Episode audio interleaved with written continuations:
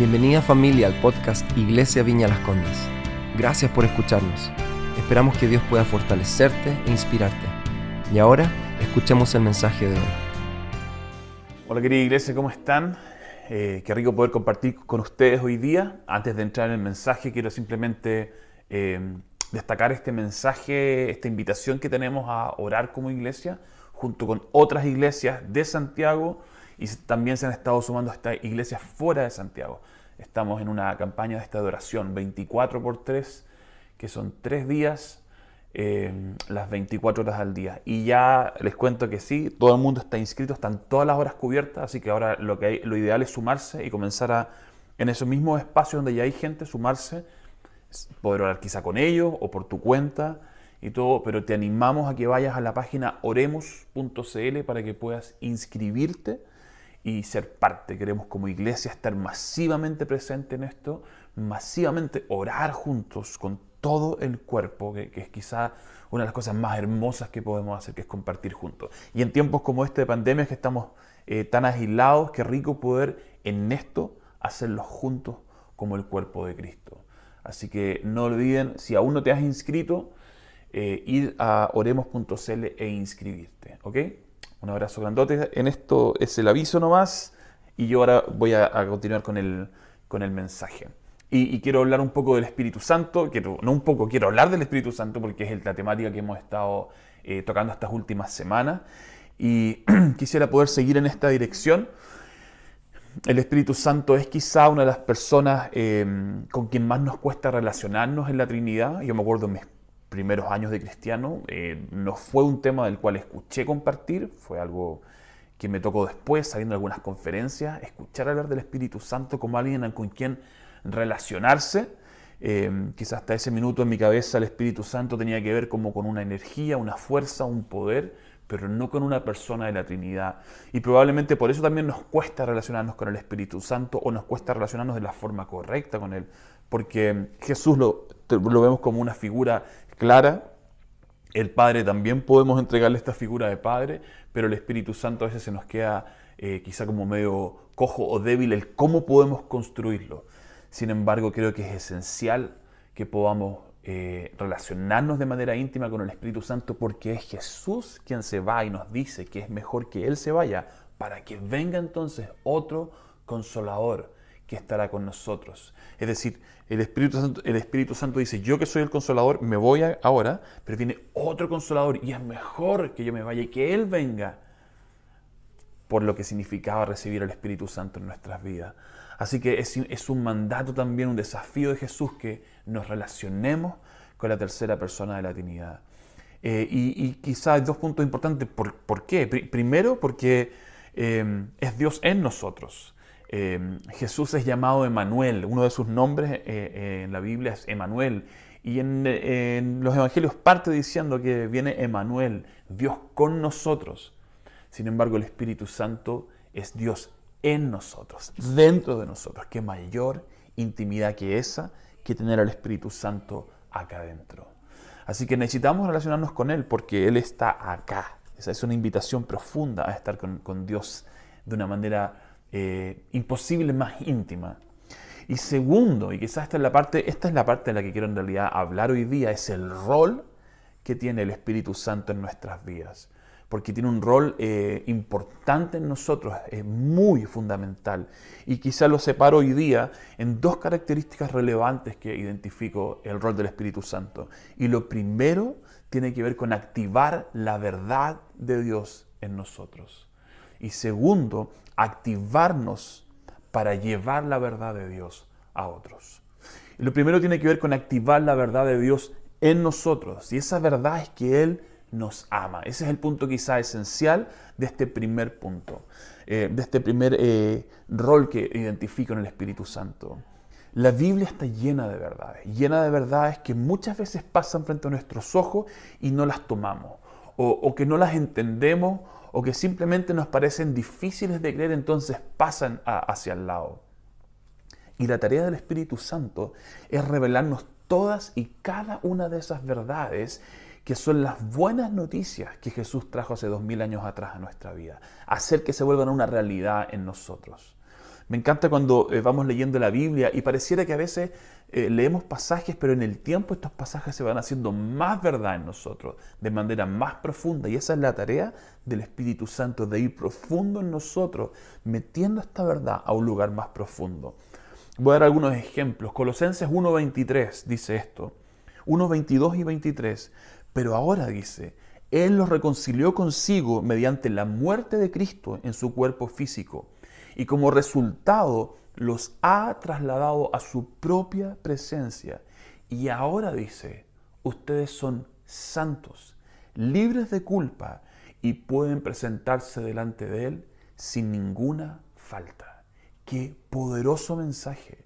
Somos declarados santos, estamos ahora en la presencia de Dios y estamos libres de culpa, por lo tanto podemos presentarnos delante de Él sin ninguna falta. Es decir, Vuela la vergüenza de tu vida al presentarte delante de Él, porque esta es la verdad que Él nos dice. Esto es lo que Él ve en nosotros. Pero el versículo 23 enseguida dice esto, pero deben seguir creyendo esa verdad y mantenerse firmes en ella. ¿Por qué lo dice? Porque sabe que es una verdad difícil de digerir, de meter en nuestra vida, en nuestra mente, en nuestro corazón y vivir desde ese lugar. El Espíritu Santo tiene esta tarea de convencernos de estas verdades. Hebreos 4, 15, 16 dice, no tenemos un sumo sacerdote, nuestro sumo sacerdote, perdón, comprende nuestras debilidades porque enfrentó todas y cada una de las pruebas que enfrentamos nosotros. Sin embargo, Él nunca pecó. Así que acerquémonos con toda confianza al trono de la gracia de nuestro Dios.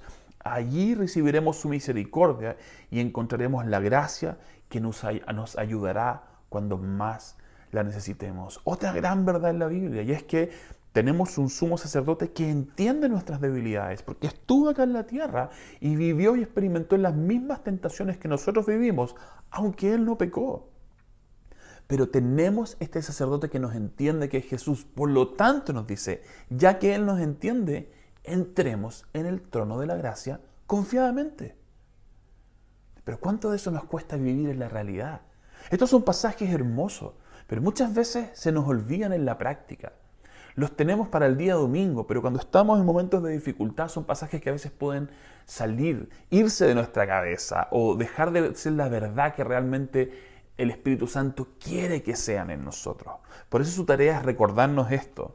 Eh, y Romanos 5 me encanta también. Por lo tanto, ya que fuimos declarados justos, ojo, fuimos declarados justos a los ojos de Dios por medio de la fe. Aquí es otra verdad poderosa y es que estamos siendo declarados justos a los ojos de Dios por medio de la fe. Entonces dice, tenemos paz con Dios gracias a lo que Jesucristo, nuestro Señor, hizo en nosotros. Tenemos paz con Dios por la obra de Jesús, que es que nos hizo justos a los ojos del Padre. Sin embargo, ¿cuántas veces vamos a Dios con vergüenza, con temor, sintiéndonos indignos? ¿Cuántas veces estas verdades se nos caen?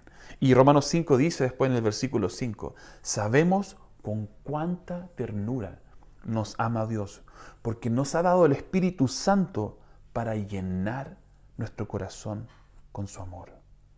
Qué poderoso ha traído Dios y nos ha dado el Espíritu Santo, es la tercera persona de la Trinidad, para llenar nuestro corazón con su amor.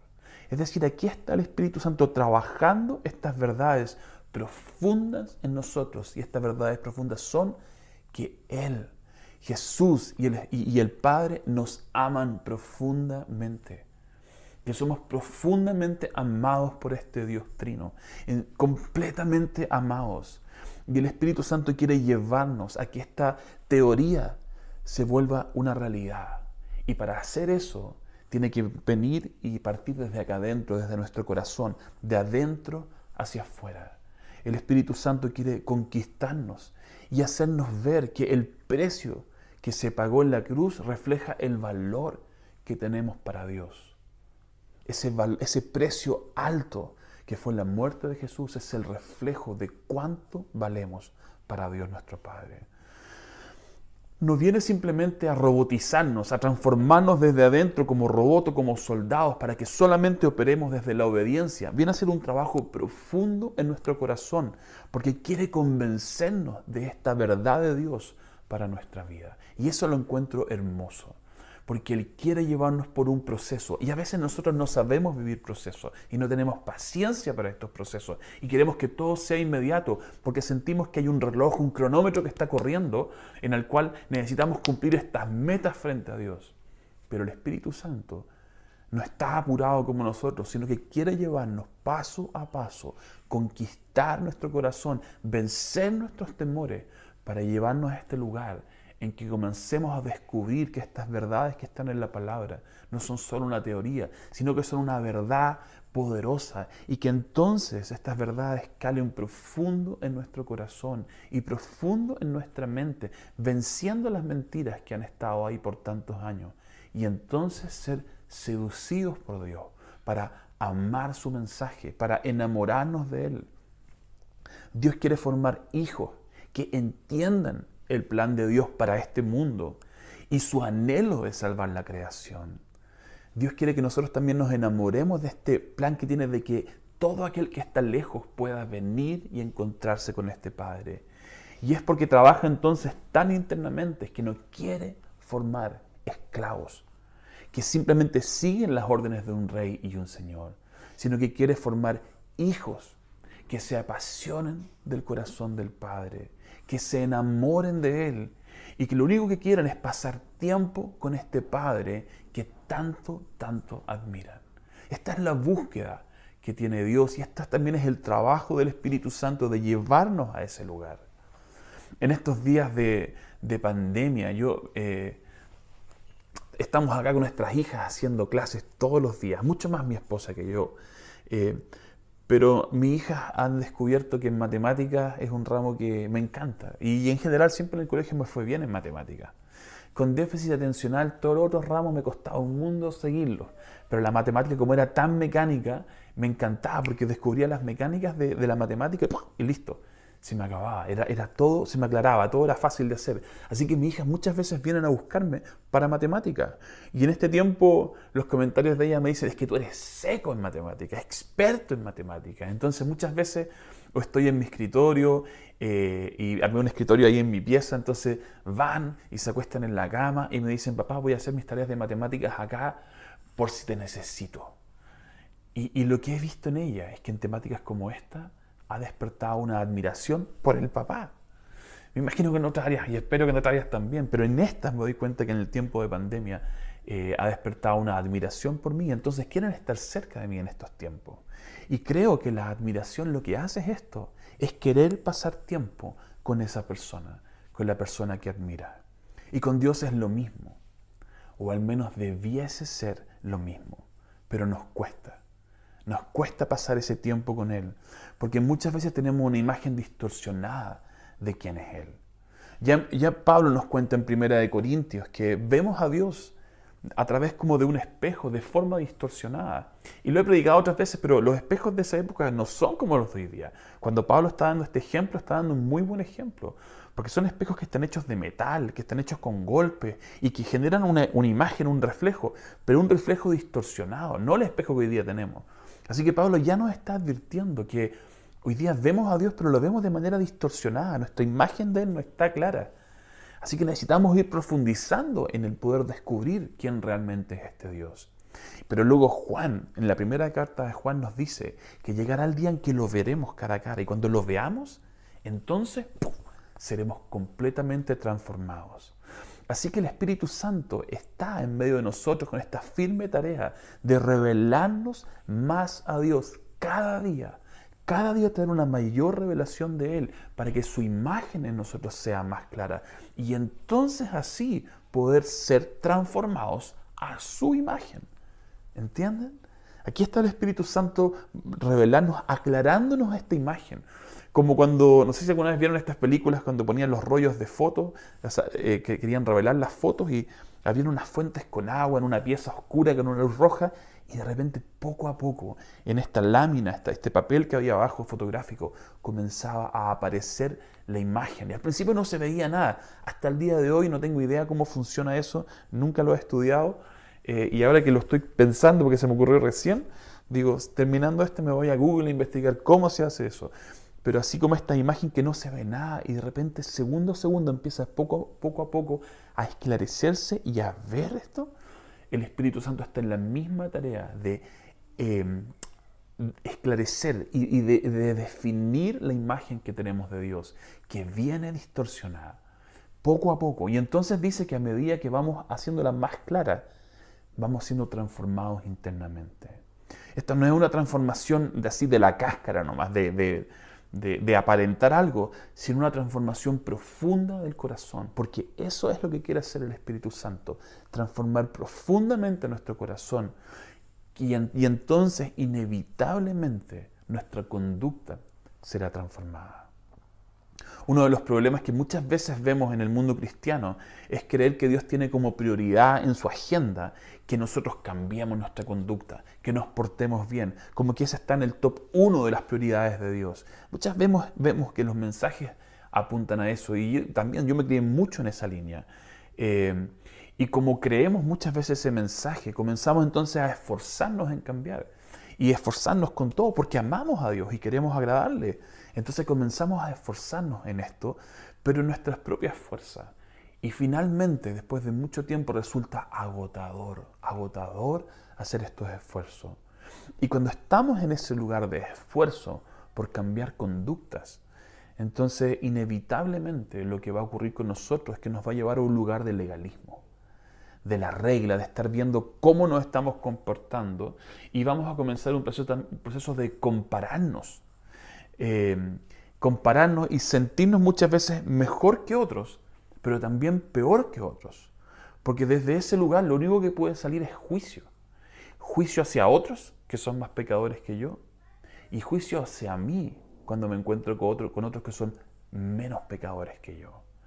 Y eso nos va a llevar inevitablemente a perder de vista el llamado principal de Dios, que es a una relación de amor e intimidad con el Padre. Jesús no murió en la cruz para que no pecáramos. Jesús murió en la cruz para vencer el poder del pecado en nuestras vidas. Y ese poder era el de separarnos de Dios. Y por eso, ahora que ha sido vencido el poder del pecado de separarnos de Dios, es que podemos correr libremente a la presencia de Dios, sin nada de qué avergonzarnos. Y en ese lugar, en su presencia, en ese lugar de intimidad, es donde entonces vamos a ser transformados paso a paso, como dice Pablo, de gloria en gloria. Y efectivamente nuestra conducta va a ser transformada por la obra de Dios en nosotros que nos transforma. Pero ojo, justo enseñaba matemática a mi, a mi hija de, de, la multiplicación y le decía, Emi, el orden de los factores no altera el producto. Y me quedo mirando diciendo, ¿qué significa eso? Así que no sé si en esta época esa es una terminología o no. Pero en mi época me acuerdo haber aprendido en las matemáticas que el orden de los factores no alteraba el producto. Pero acá sí altera el producto. El orden de los factores sí altera el producto. Es ir a la presencia de Dios. Es conectar con Él en un lugar de intimidad.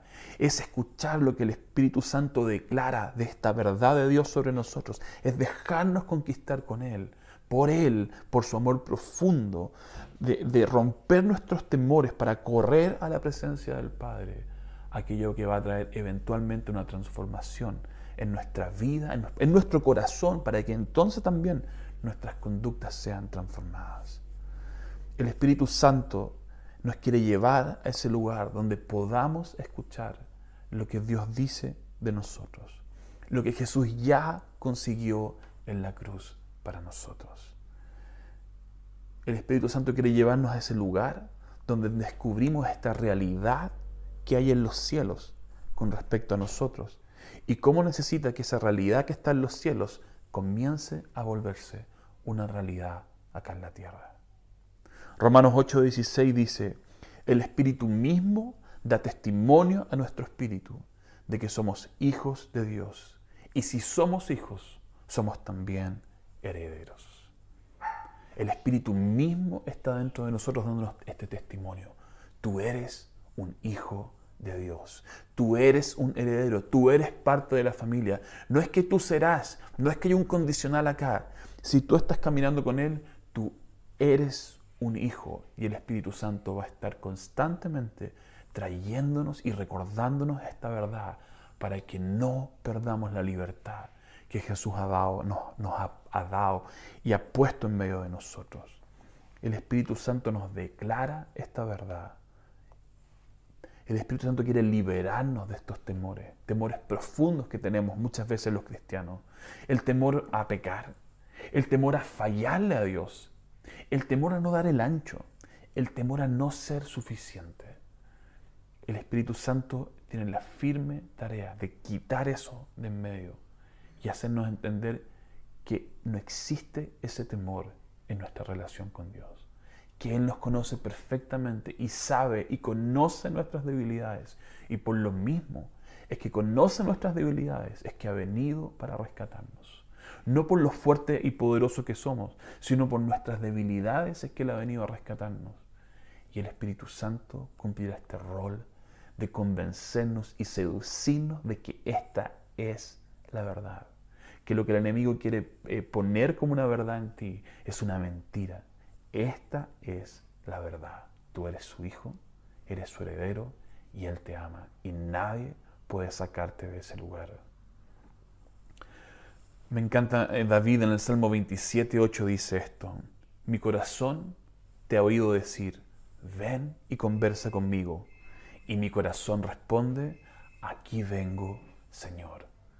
Qué libertad Qué libertad y qué intimidad. Mi corazón te ha oído decir, ven y conversa conmigo. Y mi corazón responde, aquí vengo, Señor.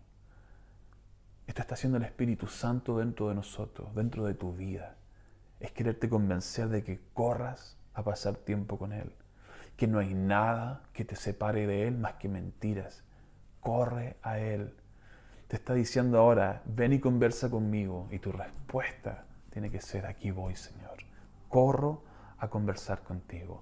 A este lugar de intimidad es donde nos quiere llevar Dios, para amarnos y así entonces nosotros enamorarnos de Él y dejarnos conquistar por su corazón. Vencer todos nuestros temores y rendirnos a Él y creer y descubrir que no hay mejor lugar para nosotros que estar con Él que no hay mejor verdad para nosotros que seguir su plan para nuestra vida. El Espíritu Santo quiere llevarnos a ese lugar y ese punto donde esta verdad se hace tan clara en nosotros. Y no solamente la creemos aquí en la cabeza, sino que además nos enamoramos de ese plan, nos enamoramos de esa verdad, nos enamoramos de su voluntad para nosotros y nos enamoramos de su voluntad para el mundo que nos rodea. Ya no solamente creemos desde un punto de vista intelectual, sino que realmente vivimos esta verdad. Y creemos que lo que Él ha planificado para nosotros es hermoso. Y creemos que lo que Él ha planificado para este mundo es hermoso. Y queremos ser parte de todo esto. Entonces en ese lugar despierta en nosotros el anhelo y la pasión de correr a contarle a este mundo del cual yo era parte. Y yo experimentaba lo que ellos experimentaban. Esa sensación de estar perdidos sin propósito, de buscar cosas que pudieran llenar que nunca lograban cumplir su rol. Despierta en mí entonces el anhelo de ir a este mundo y contarle de este amor profundo que he experimentado en mi vida. Este amor que me ha liberado, este amor que me ha dado propósito y que ellos puedan también experimentar ese amor en sus vidas. Y no hay un mejor modelo de cómo hacer esta tarea que la forma en que lo hizo Jesús. Jesús es el modelo perfecto y es el modelo que Dios nos dejó y nos diga, miren a mi hijo, porque esta es la forma de llegar a este mundo y de hablarles de este amor y de demostrarles que este amor es verdadero, que realmente estoy dispuesto a darlo todo por ellos. Así que Dios nos envía a amar este, este mundo de forma real, tal, tal como lo hizo Jesús cuando caminó en medio de nosotros. Pero nos advierte que para poder lograr esto, necesitamos una provisión especial en nuestras vidas. Y entonces Jesús nos dijo hace dos mil años atrás, en Lucas 24, 49, yo voy a enviar sobre ustedes la promesa de mi Padre, pero ustedes quédense en la ciudad de Jerusalén hasta que desde lo alto sean investidos de poder. Luego en Hechos 1.8 dice esto, pero recibirán poder cuando el Espíritu Santo descienda sobre ustedes y serán mis testigos y le darán a la gente acerca de mí en todas partes, en Jerusalén, en toda Judea, en Samaria y hasta los lugares más lejanos de la tierra. Así que Jesús los está preparando, les está advirtiendo y preparando de lo que viene. Van a ser testigos de esta verdad donde quiera que vayan. Es más, muchas veces esta verdad poderosa los tomará cautivos y los llevará a lugares que ni siquiera imaginaron que irían por el simple anhelo y el impulso de poder llevar esta verdad, estas buenas noticias a otros que aún no conocen lo que tú has conocido. Por lo tanto, nuestro primer rol es conocer esta verdad y estar tan empapados de esta verdad que entonces tenemos algo que queremos llevar a donde no está. Pero entonces Jesús les dice esto, pero no hagan nada hasta que haya venido sobre ustedes el Espíritu Santo. Ojo, esto es lo que van a hacer en el futuro, pero no hagan nada hasta que haya venido sobre ustedes el Espíritu Santo. Jesús les dijo antes, Juan 14, 12, les digo la verdad, todo el que crea en mí hará las mismas obras que yo he hecho y aún mayores, porque voy a estar con el Padre. Así que Jesús les está advirtiendo, mira, lo que yo estoy haciendo, esta es la forma de traer este mensaje, de traer el reino de Dios. Y es más, el que crea en mí hará las mismas cosas que yo hago y aún mayores. Somos enviados a este mundo como embajadores de Dios. Somos sus brazos, somos sus manos y somos su voz en este planeta, en este mundo. Y estamos enviados para hacer las mismas cosas que Jesús hizo. Y claramente cuando pensamos en esto, puede parecer una tarea imposible. Pero es por eso mismo que Jesús nos dice que enviará el Espíritu Santo sobre nosotros, porque Él nos empoderará con todo lo que necesitamos para hacer las mismas cosas que Él hizo y aún mayores. Así que necesitamos llenarnos de Él, empoderarnos. Y los discípulos lo hicieron y obedecieron y esperaron ser visitados, llenados, este, Espíritu Santo que descendió sobre ellos. Y entonces dice Hechos 2, del 1 al 12, que entonces en el día de Pentecostés, todos los creyentes estaban reunidos en un mismo lugar. De repente se oyó un ruido desde el cielo, parecido al estruendo de un viento fuerte e impetuoso que llenó la casa donde estaban sentados. Luego algo parecido a unas llamas o lenguas de fuego aparecieron y se posaron sobre cada uno de ellos. Y todos los presentes fueron llenos del Espíritu Santo y comenzaron a hablar en otros idiomas conforme el Espíritu Santo les daba esa capacidad. Así que increíble, que esperaron y la promesa finalmente se cumplió y el Espíritu Santo vino y los llenó. Y la historia sigue diciendo que comenzaron a hablar en otros idiomas. Versículo 5, en esa ocasión habían judíos devotos de todas las naciones que vivían en Jerusalén. Y cuando oyeron el fuerte ruido, o sea, fue el Espíritu Santo quien primeramente los cautivó. Cuando oyeron el fuerte ruido, todos llegaron corriendo y quedaron desconcertados al escuchar sus propios idiomas hablados por los creyentes. Estaban totalmente asombrados. ¿Cómo puede ser? exclamaban. Todas estas personas son de Galilea y aún así las oímos hablar en nuestra lengua materna. Aquí estamos nosotros partos, medos, elamitas, gente de Mesopotamia, Judea, Capadocia, Ponto, de la provincia de Asia, de Frigia, Panfilia, Egipto y de las áreas de Libia alrededor de Sirene, visitantes de Roma, tanto judíos como convertidos al judaísmo, cretenses y árabes. Es que está, haciendo está, está reflejando esta diversidad de personas e idiomas que habían ahí. Y dice, y todos oímos a esta gente hablar nuestro propio idioma acerca de las cosas maravillosas que Dios ha hecho. Y dice que estaban perplejos. La irrupción del Espíritu Santo fue tan fuerte que la gente corrió a ver qué es lo que estaba pasando. El Espíritu Santo les permitió hablar en otros idiomas y entonces la gente escuchó en sus propios idiomas y lo que me, gusta es la declaración, las buenas noticias, las cosas maravillosas que Dios ha hecho. Todo fue sobrenatural. natural. Y entonces dice que cuando ocurrió esto, con una audiencia gigante que había, Pedro, el que solo hace 40 días atrás, 40 días atrás, había negado a Jesús tres veces, comenzó lleno del Espíritu Santo y con una valentía que no había tenido en el pasado, comenzó a predicar las buenas nuevas, las buenas noticias del Evangelio. Comenzó a predicar que Dios estaba cerca y que estaba al alcance de todos y que venía a perdonar los pecados de todo aquel que se arrepintiera y que quisiera asociarse en una relación con Dios. Y entonces, en ese primer mensaje valiente, tres mil personas se convirtieron y recibieron a Jesús en su vida. Aquel Pedro que hace solamente unos días atrás había hablado de más y luego se había comportado como un cobarde negando a Jesús tres veces, ahora lleno del Espíritu Santo, predicaba la verdad que había en su corazón con una pasión, con un fuego y con una valentía que solamente podía venir de la llenura del Espíritu Santo en él. En su segunda predicación, cinco mil se convirtieron. Y luego simplemente vamos a ver en hecho historias de poder, de milagros. Enfermos que son sanados por estos simples hombres. Porque siempre vemos a Jesús como aquel que es el Hijo de Dios.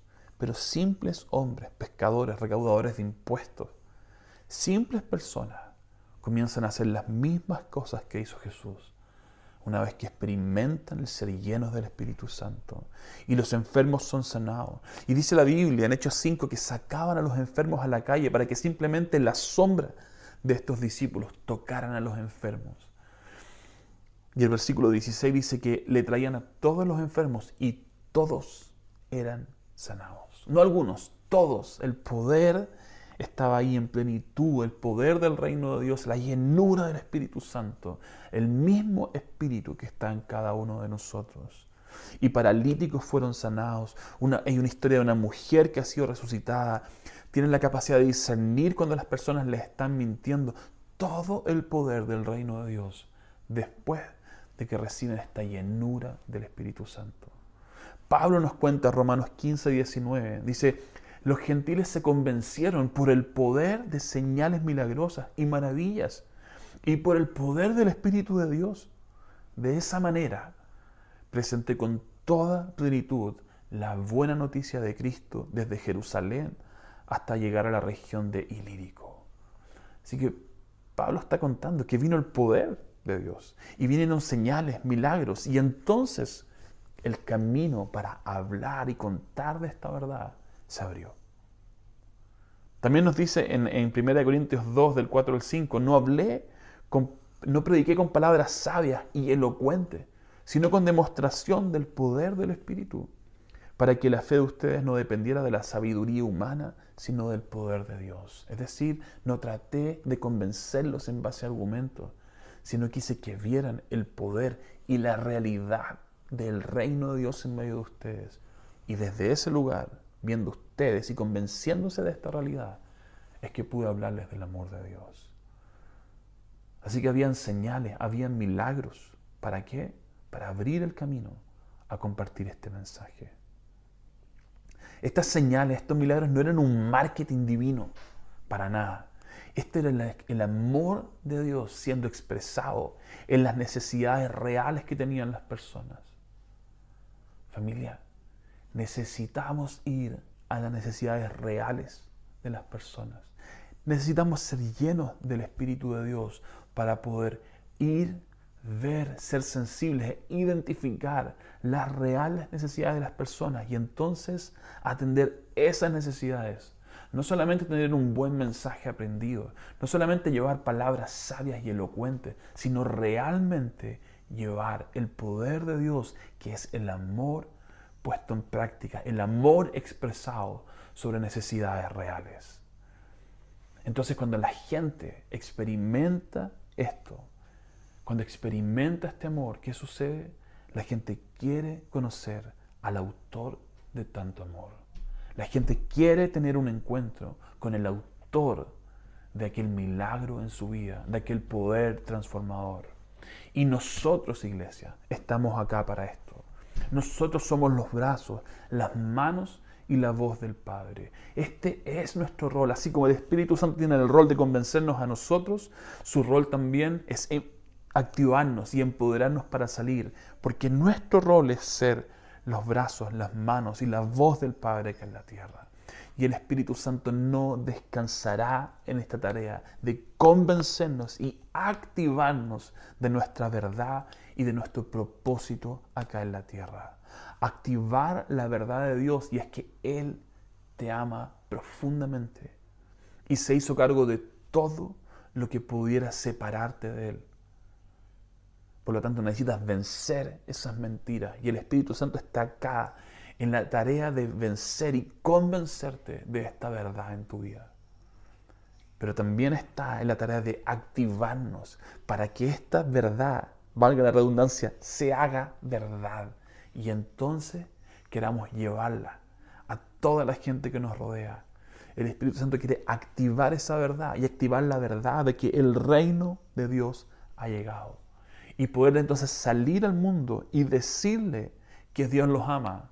Quiero decirte que Dios te ama y quiero mostrarte que Dios te ama. Jesús siempre habló y demostró, demostró y habló. Nuestra tarea acá es traer las palabras de Jesús y también las obras de Jesús. Así que si queremos ser sus manos y su voz, necesitamos entonces una provisión sobrenatural, ser llenos del Espíritu Santo.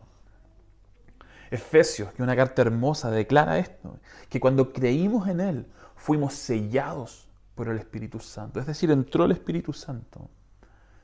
Pero luego de eso necesitamos activar aquello que hemos recibido, ponerlo en práctica, porque si no entonces esto decae, decanta. No es que desaparece, eh, cuando estoy en la escuela del reino, me, encanta ocupar este ejemplo de estas bolas de cristal de nieve, que cuando están puestas sobre una mesa, no hay nieve dando vuelta, hasta que las tomas y las sacudes y entonces toda la nieve comienza a dar vuelta y ocupar todo el espacio.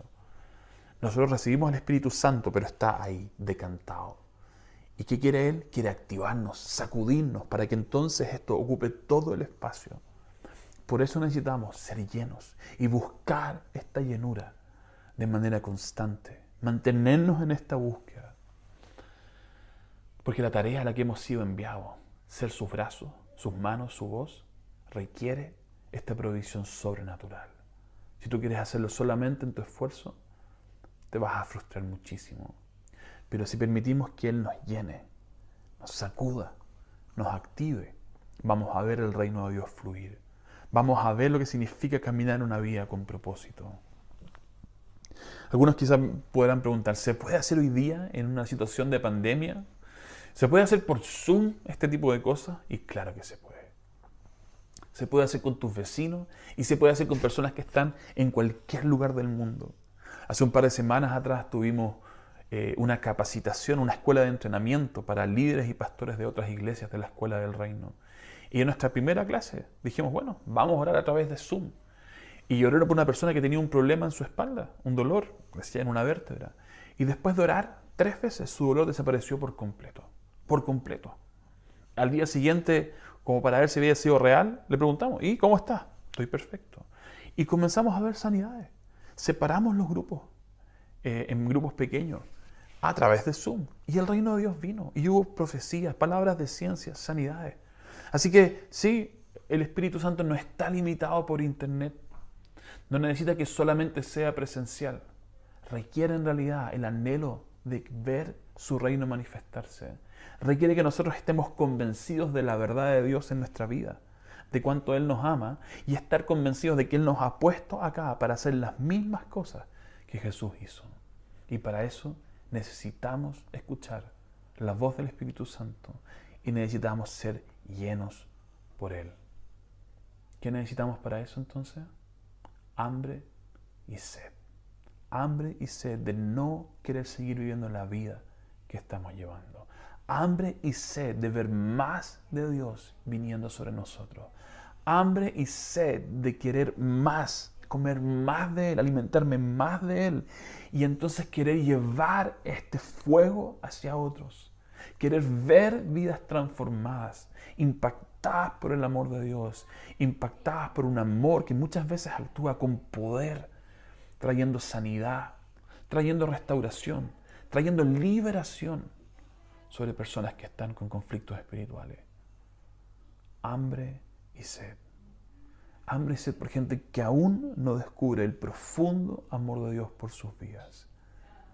Gente que está así dentro de la iglesia, gente que está así fuera de la iglesia. Aún nosotros estamos en esta batalla de descubrir el profundo amor de Dios por nosotros. Y quisiera despedirme con este pasaje en Juan 7. Juan 7:37, en el último día y gran día de la fiesta, Jesús se puso en pie y en voz alta dijo, si alguno tiene sed, venga a mí y beba. Del interior del que cree en mí correrán ríos de agua viva, como dice la Escritura. Jesús se refería al Espíritu que recibirían los creyentes, los que creyeran en Él. El Espíritu aún no había venido porque Jesús aún no había sido glorificado. Así que Jesús nos está diciendo esto. ¿Cuál es el requisito para recibir este Espíritu? ¿Cuál es el requisito para experimentar ríos de agua viva dentro de ti? Hambre y sed. El anhelo de no seguir en el status quo de la vida que tenemos hoy día el anhelo de ver el reino en mi vida, el anhelo de tener una relación mucho más profunda e íntima con Él, el anhelo de dejar de pelear con tantas mentiras que roban mi vida, que roban mi paz, que roban mi gozo, mi alegría, y el anhelo de que esta realidad que estoy experimentando hoy con Dios pueda ser también la verdad de muchos que me rodean el anhelo de ver a Dios venir y hacer cosas sobrenaturales en mí. El anhelo de ver a Dios usarme a través de mí, llevar esto sobrenatural a otras vidas. Así que si eres nuevo en la iglesia o eres antiguo, pero quieres ver el reino de Dios en tu vida y ya a través de tu vida, necesitas al Espíritu Santo. Necesitas relacionarte con Él de una forma íntima y necesitas ser lleno de Él. Así que vamos a orar, iglesia, donde tú estás, donde tú estás, quiero que cierres tus ojos un minuto. Si están en familia, pueden hacerlo juntos. Mm. Me encanta cuando parte Génesis. Porque dice que el Señor formó al hombre del polvo de la tierra. Pero entonces sopló aliento de vida y el hombre se convirtió en un ser viviente. Y la Biblia dice que después del pecado que hubo en el Génesis, el hombre murió espiritualmente. Pero entonces dice Jesús en Juan 20, que en medio de ellos sopló sobre ellos y les dijo, reciban el Espíritu Santo. Y entonces aquellos que estaban muertos espirituales volvieron a la vida. Una vida en el Espíritu. Así que ven ahora Espíritu Santo sobre cada uno de los que estamos eh, esta mañana o el día que estés escuchando esto. Ven Espíritu Santo a cada hogar. Si estás en tu casa, si estás en tu oficina, si estás en tu vehículo, donde quiera que estés, o estás caminando, haciendo deporte mientras escuchas esto, yo oro esto. Ven, Espíritu Santo, donde hay hambre y sed, porque Él es un detector del hambre y la sed. Yo oro que vayas a ese lugar, Espíritu Santo. Mm. Yo oro esto sobre ustedes y soplo sobre ustedes reciban el Espíritu Santo. Cualquiera que está en este minuto con esta sensación de hambre y sed y de decir, yo quiero encontrar una vida con propósito, yo quiero ver el reino en mi vida y quiero ver fluir el reino de mi vida hacia otros. Y oro que sobre esos vaya Espíritu Santo y soples y llenes esos corazones ahora en el nombre de Jesús. Así que quédate donde estás unos segundos. Pues mantén tus ojos cerrados y una actitud de querer recibir. Y si comienzas a sentir algo en este rato, una emoción, una sensación en tu pecho o sensación de calor en tus manos, donde sea, simplemente quédate en ese lugar y recibe al Espíritu Santo. Puede estar viniendo como paz, puede estar viniendo a través de lágrimas, una emoción profunda. Pero estoy convencido de que el Espíritu Santo quiere sacudir nuestra vida hoy día, sacudir nuestras verdades, arrancar las mentiras y traer su profunda verdad. Activar esta verdad en tu vida y es que eres profundamente amado, amada por el Padre. Y llevarte también a querer amar aquello que Él ama y llevar el reino de Dios con amor, con poder, donde quiera que vayas, que estés con quien converses, quien se cruce en tu vida, ya sea físicamente o a través de una red social. Así que ven Espíritu Santo sobre cada uno de los que están escuchando, que ellos puedan sentir tu presencia, tu calor, tu visitación de una forma palpable. Llena, Señor. Llena, Señor. Ven y cae sobre nosotros con tu gloria.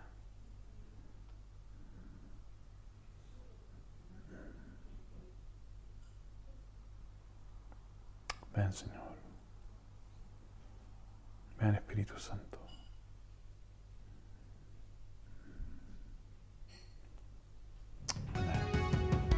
Gracias nuevamente por haber escuchado. Esperamos que haya sido de gran bendición para tu vida. Si quieres estar al tanto de nuestros mensajes, asegúrate de seguirnos y, por qué no, compartirlo con tus amigos. Para más contenido de la iglesia y cómo conectarte, ve a nuestra aplicación móvil y sitio web iblc.cl. Un gran abrazo y que Dios te bendiga.